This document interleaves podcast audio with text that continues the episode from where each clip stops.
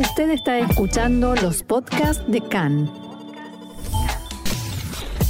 CAN, Radio Nacional de Israel. Seguimos aquí en CAN en español, Radio Reca, Radio Nacional de Israel, y estamos en días un poco convulsionados a pesar de eh, las festividades o quizás eh, con motivo de las festividades aquí en Jerusalén. Y para entender un poco de qué se trata, estamos en contacto con Andy Faur, guía en Jerusalén. ¿Cómo estás, Andy? Bienvenido a CAN en Español. Hola, Marcelo. Buenas, un gusto estar con ustedes. Muy bien, muchas gracias por aceptar la invitación. Y hoy eh, promete ser un día bastante movido. Se está eh, programando una marcha de las banderas junto a la puerta de Damasco en Jerusalén. Eh, el mundo está convulsionado con esto de una, un posible, una posible ruptura del status quo en el monte del templo, en la explanada de las mezquitas. Y queremos entender un poco con vos, que te especializás, que vivís hace 30 años en eh, Jerusalén, que nos cuentes un poco qué es esto del status quo en la eh, explanada de las mezquitas, en el monte del templo, cuál es ese status quo y cuál es la acusación de eh, cambio que supuestamente eh, va a ser Israel, cuando sabemos que no hay ningún cambio en el status quo. Pero primero, ¿cuál es ese status quo? El, tema es este es complejo, vamos a poder, obviamente no tenemos tiempo para analizarlo en profundidad, pero podemos este, contarle a nuestros oyentes que la, mm, el status quo en el monte del templo se declaró o se estableció después de la eh, guerra de los seis días, cuando Israel este, em, unifica eh, la ciudad de Jerusalén, la agranda, y el monte del templo, que hasta ese entonces estaba en manos jordanas, pasa a manos de Israel. ¿Qué hace Israel? Eh, básicamente eh, deja cierta autonomía o le permite cierta autonomía religiosa sobre el monte del templo al Wakaf, a la autoridad eh, religiosa musulmana. Y en ese statu quo, en ese acuerdo, lo que se hace es eh, dejar el monte del templo como lugar sagrado musulmán, pero permitiéndole a judíos y turistas ingresar y visitar el, el recinto, digamos, pero sin rezar o sin llevar este atuendos religiosos o sin este sin, sin la posibilidad de em, eh, hacer rituales o rezos o algún tipo de em, manifestación religiosa que no sea musulmana. Esa es básicamente el, en pocas palabras el acuerdo este status quo en el Monte del Templo. Sí, ahora el status quo se fue corriendo en el sentido de, uno, eh, a veces se puede llegar a entrar con atuendos religiosos, con kippah, el solideo judío o la estrella de David, pero con custodia policial y pasando por el costado solamente por las galerías laterales del monte del templo. Dos, los musulmanes hoy en día no dejan entrar a no musulmanes en las mezquitas, cosa que hasta hace unos años sí.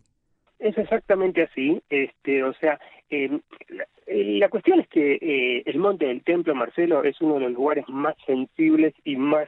Em, eh, inflamables. Inflamables, iba a decir, sí, inflamables, y cualquier cosa es motivo de reacción, es motivo de, eh, de, de, de, todo lo que se hace o se deja de hacer en el monte del templo siempre va a provocar reacciones. A los judíos, por ejemplo, se les permite, y esto es eh, lo que básicamente eh, los acusan, se les permite durante el recorrido, durante la, caminata, llamémosla así, rezar en voz baja. Y para, para los musulmanes, por ejemplo, eso es una provocación, es una ruptura del statu quo. Este, por eso es un es un statu quo que como siempre se va corriendo. Para Ahora, yo entiendo que es una lucha de soberanía. Si no me equivoco, desde la intifada del Aqsa, la policía israelí es la que define cuándo, quién y en qué horarios va a ingresar y el WACF eh, va a definir quién entra y quién no entra a las mezquitas en sí. Es como una especie de tira y afloje. Sí, por supuesto. Eh, eh, mira, no, pero el que define, sí, o sea, la seguridad externa, llamémoslo así, o, la seguridad periférica, sí, tienes de la policía y, de la autoridad israelí, pero quién entra, deja de entrar en las mezquitas es el WACF que lo, lo, lo, decide y que en definitiva este, eh, tienen la autoridad para hacer eso. y como dijiste vos, desde hace unos años no permite a no musulmanes entrar a la mezquita. Es una, es, este es parte del statu quo no escrito, llamémoslo así, Marcelo, no, no, no definido. O sea, porque yo también, hace muchos años, entré a las mezquitas. Yo también siendo exacto, siendo judíos y sin provocar nada y como parte de la visita. Y no judíos a mezquitas, a otras, seguimos entrando hoy en día a visitar. No, hay, ninguna razón teológica o, de ningún tipo para no entrar no judíos en, no, no musulmanes en, eh, en, mezquitas. Para nada, para nada, excepto en horarios de rezo, pero no es el caso. Eh, Andy, vamos a hacer un poco de historia. ¿Cuándo empieza la santidad o la sacralidad del monte del templo para la humanidad o por lo menos para las religiones abrámicas? Y mira, tenemos que irnos mucho, muchos eh, miles de años a la historia, por supuesto a las épocas de lo que llamamos el primer templo, a las épocas de David y Salomón, cuando se construye el primer templo en el eh, lugar en donde hoy está la cúpula dorada, según la tradición, y que ahí empieza a ser un lugar este, especial, eh, sagrado, eh, distinto para los judíos en primera instancia, porque recordemos que hace 3.000 años, en la época de David Salomón, no había ni cristianos ni musulmanes en el mundo todavía. Entonces, este, tiene esa este, la, la, característica este, principal o, la, o la eh, característica primaria de este lugar es, es santa o especial para los judíos, este, que fue así básicamente por este, mil años, porque hasta la destrucción del segundo templo, voy a ir rápido en la historia, Marcelo, sí, sí, sí, claro, claro. Este, porque hasta la destrucción del segundo templo en el año 70 de la era cristiana, este, este lugar era eh, básicamente sagrado, central para el rito eh, religioso. Este, y luego, eh, con la destrucción del segundo templo, eh, hay como un, este, como un, un, periodo de, de, de una especie una especie de vacío eso te iba a decir. de vacío exactamente. Excepto un pequeñísimo episodio con Juliano II en el siglo IV este, que quiso reconstruir Juliano el apóstata se lo se lo llama.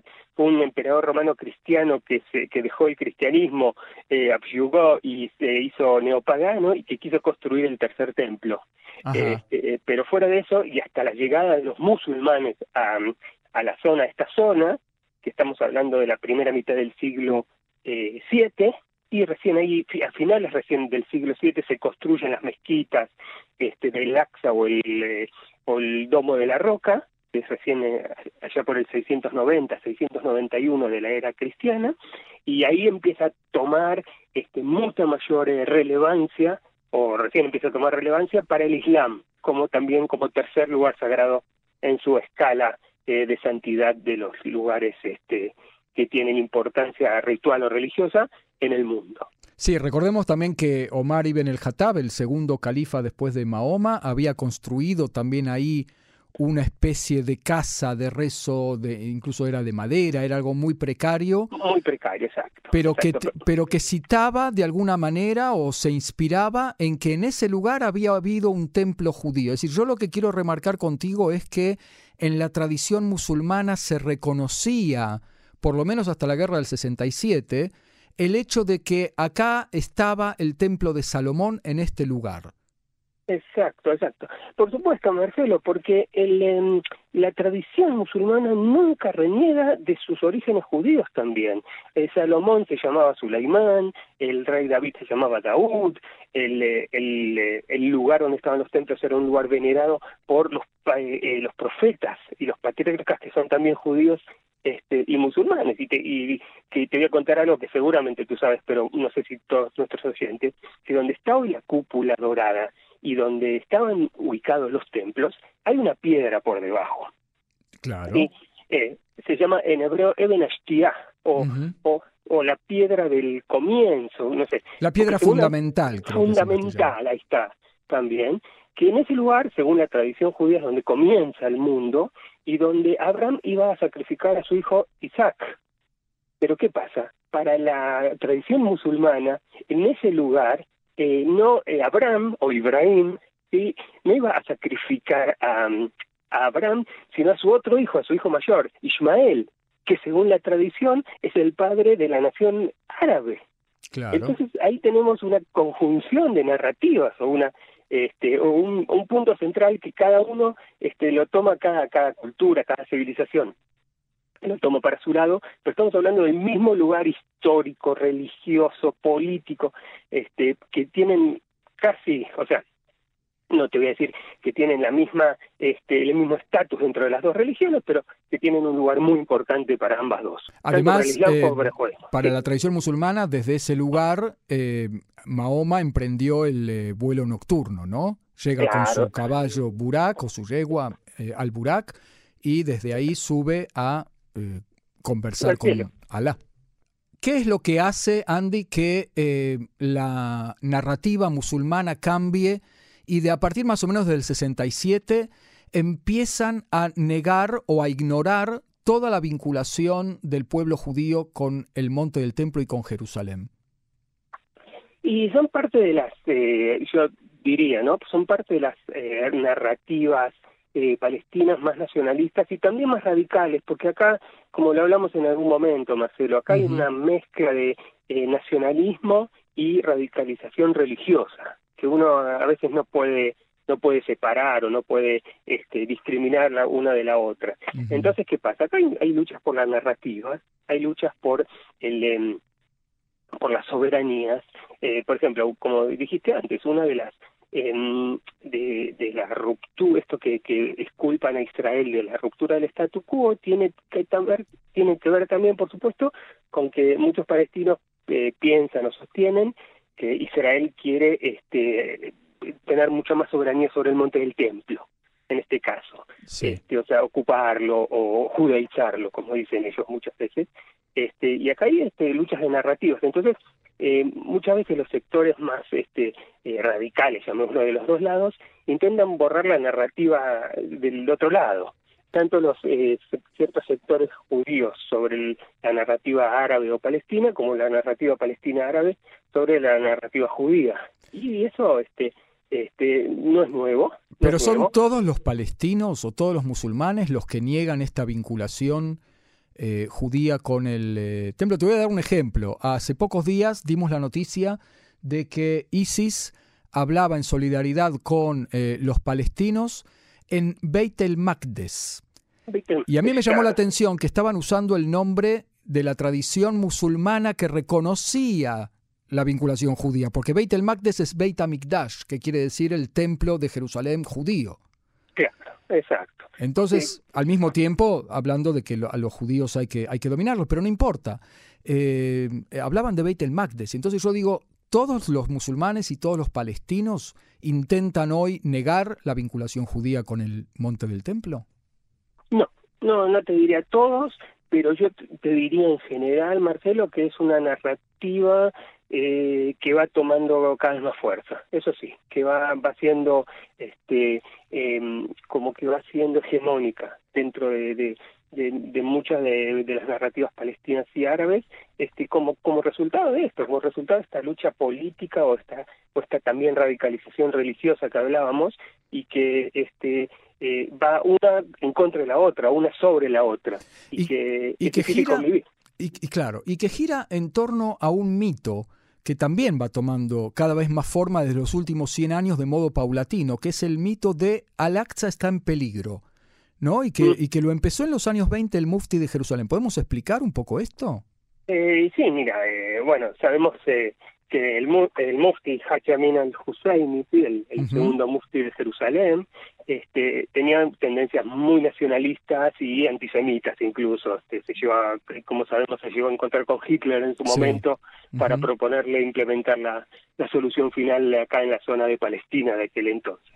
Este, y por supuesto que desde ese entonces empieza una narrativa este, en contra del sionismo, por supuesto en ese caso, en el caso de, del Mufti, en contra de eh, la judaización de Palestina, eh, y que sí, sí, de alguna u otra manera sigue esto hoy en día y que retoma esa bandera hoy en día es el Hamas, eh, Marcelo, como estamos viendo, con cada vez con más presencia en, en Jerusalén, con más presencia en, en, las manifestaciones, que antes, hasta hace algunos años, eh, no era uno de sus temas centrales y hoy pasa a ser uno de sus temas centrales. Estamos hablando, por supuesto, de uno de los movimientos más radicales este, dentro de, la, de, la, de los palestinos, dentro de la, De la calle palestina. De la calle palestina que está tomando cada vez más fuerza. Sí, y que en eso le está compitiendo por la hegemonía al Fatah, pero ya para hablar de la interna palestina nos vamos a tener que encontrar eh, en otra oportunidad. Eh, Andy Faur, eh, guía especializado en Jerusalén, 30 años viviendo aquí en la ciudad, en la capital de Israel. Yo te quiero agradecer muchísimo este paso por Cannes en español. Moadim Lesimha, Hak Sameach. Muchas gracias a ustedes, un placer estar con ustedes. Hak Sameach, Ramadán Karim a los hermanos musulmanes y felices Pascuas a nuestros oyentes cristianos. Amén. Muchísimas, muchísimas gracias. Un gusto.